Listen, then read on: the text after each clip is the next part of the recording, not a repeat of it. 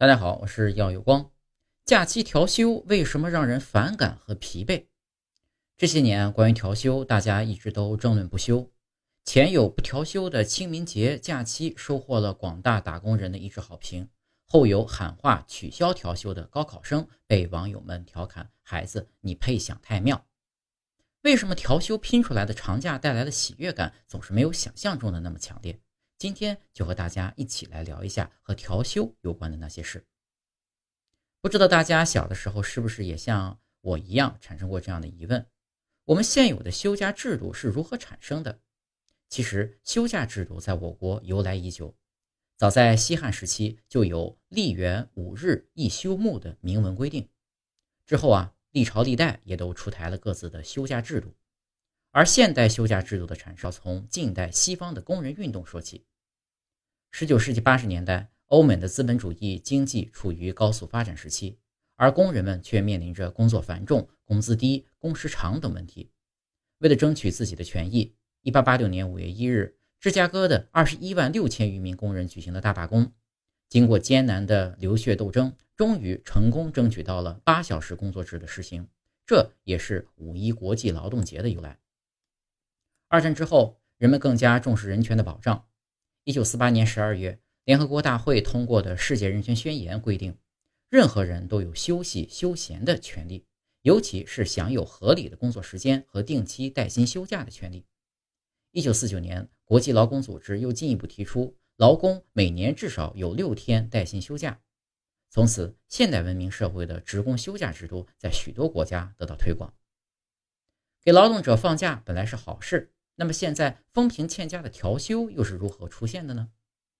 一九九九年，出于拉动内需的考量，国务院修改了节假日制度，将小长假与前后的双休合并，开启了不少九零后童年时代熟悉的七天乐模式。后来，假期模式经历了一系列的变革，但是通过调休让大家有更连贯的假期，从而拉动消费的初衷没有改变。让人想不通的是，明明调休后的工作之间并没有变长。某种程度上还能满足大家延迟满足的心理，为什么一通操作下来反而觉得更累了呢？针对这个问题，有网友做出了一个十分生动的比喻，就像两天不许吃饭，到了第三天又要你一天吃九顿，当然会让人觉得受不了。这样的说法当然有一定的道理，但是连续超时的工作对人的影响还可能有着更复杂的生理和心理机制。首先，时间过长的连续工作会让我们因为工作而下降的身体和心理状态无法得到及时的恢复，而这样的疲劳状态不断累积，最终会对人体造成不可逆的伤害。世界卫生组织和国际劳工组织的研究数据显示，每周工作时间大于等于五十五小时的人，与每周工作三十五到四十小时的人相比，中风的风险增加了百分之三十五，死于缺血性心脏病的风险增加了百分之十七。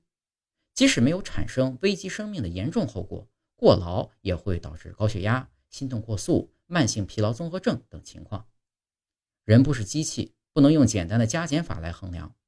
过长的工作时间不仅会伤身体，还会扰乱打工人的心理状态。与许多人想象不同的是，长时间的工作并不一定会带来高产出。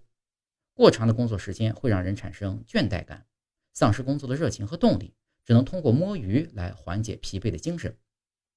对我们每个人来说，对自己行为上的控制和心理上的自由是一种基本的心理需求，也就是自主需要。而打乱了原有工作休息节奏的调休，会让人失去规律生活带来的稳定感和可控感，不仅会损害身心健康，还会带来糟糕的工作态度和工作表现。另外，调休带来的痛苦还源于一种名为损失厌恶的心理。所谓的损失厌恶啊，指的是人们失去一件东西时的痛苦程度。要比得到这件东西所经历的高兴程度更大。如果老板在给你发下一万元的奖金后，告诉你一不小心多发了五千，要你即刻返还给公司，尽管从理性的方面分析，你最终还是获得了五千元的奖金，但是在这种情况下，收获奖金的快乐已经完全被损失五千元的痛苦所取代。这就是为什么明明获得了长假，但大家的注意力还是集中在被夺走的周末上的原因。无论古今中外，想要休息可能是全人类的共同心愿。对于广大打工人而言，想要一段不被工作支配的休闲时光并不过分。但是面对躲不过的调休，我们又该怎么做才能把调休对身体和心理的伤害降到最低呢？首先，无论是工作日还是假期，都要尽量保持规律的作息，保证每天七到九个小时的睡眠，能够在很大程度上减轻假期后的疲惫感。另外，制定合理的工作计划，在工作中合理安排休息时间，哪怕是接水、去卫生间，用十到十五分钟短暂的脱离工作状态，都有助于缓解工作过程中产生的懈怠感。